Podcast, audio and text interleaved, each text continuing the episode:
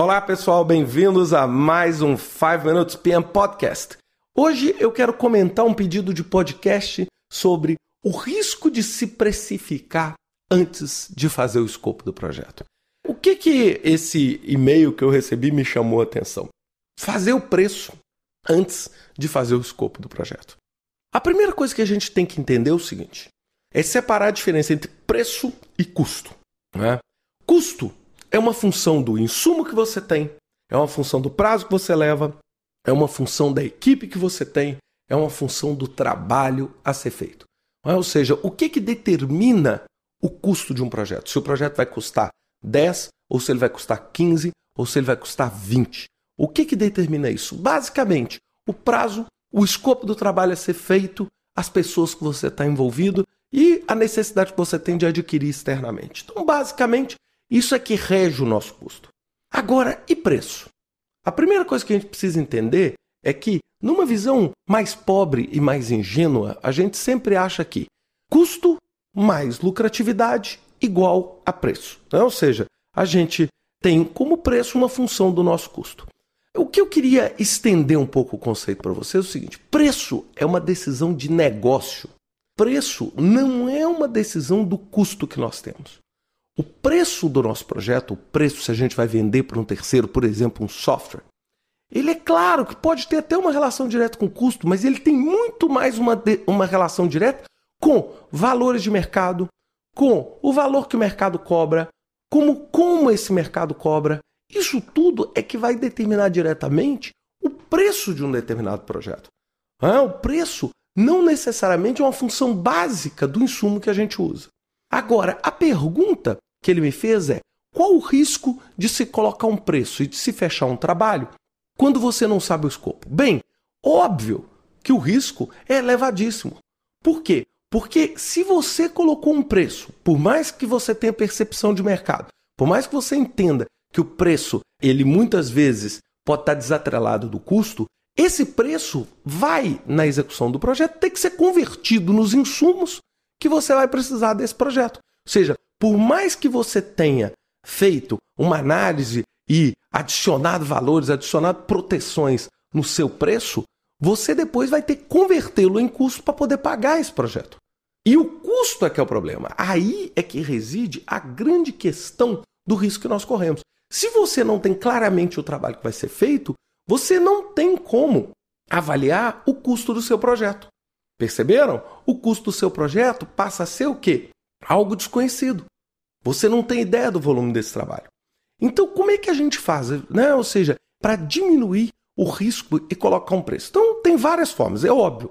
A forma ideal é só coloque preço quando você tiver claramente o escopo do seu projeto. Eu vou dizer a minha experiência pessoal. Toda vez que eu faço uma consultoria, eu faço um trabalho, eu normalmente detalho muito acima da média o escopo do que eu vou fazer. Só para vocês terem uma ideia, uma proposta comercial minha acaba tendo 80, 90 páginas.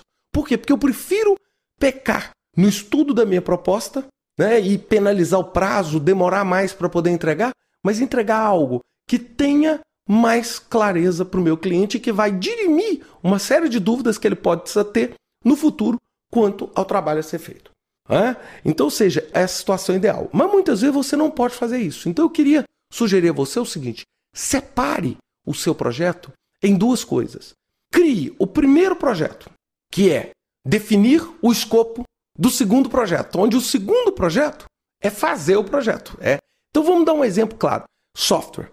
Então eu vou cobrar um FII e fazer um preço para o meu cliente para que eu defina clarissimamente os requisitos daquele projeto. Então, qual é o produto desse primeiro projeto? Não é um software, não é um código. O produto desse projeto é um documento que vai ser o quê? Uma EAP, que vai ser um documento de requisitos, que vai deixar claramente o que eu quero com o meu projeto. E aí, normalmente, para isso, você vai cobrar X. Você vai entregar isso para o seu cliente, que em seguida irá fazer o quê? Uma cotação de preço para executar o projeto, ou seja, para executar aquela EAP que foi o produto do primeiro projeto. E aí, normalmente, o que a gente faz? A gente deduz esse X pago na primeira fase para a segunda fase. Então, é mais ou menos assim: o custo do meu projeto. Vamos, vamos colocar números aqui para ficar mais simples. É, A primeira parte eu cobro mil unidades monetárias para poder fazer. E o produto desse projeto, desse primeiro projeto, que vai custar mil, é uma EAP, uma estrutura de, de escopo, um documento de requisitos, etc. Um plano completo do projeto a ser executado. Para isso, eu vou receber e precificar por mil.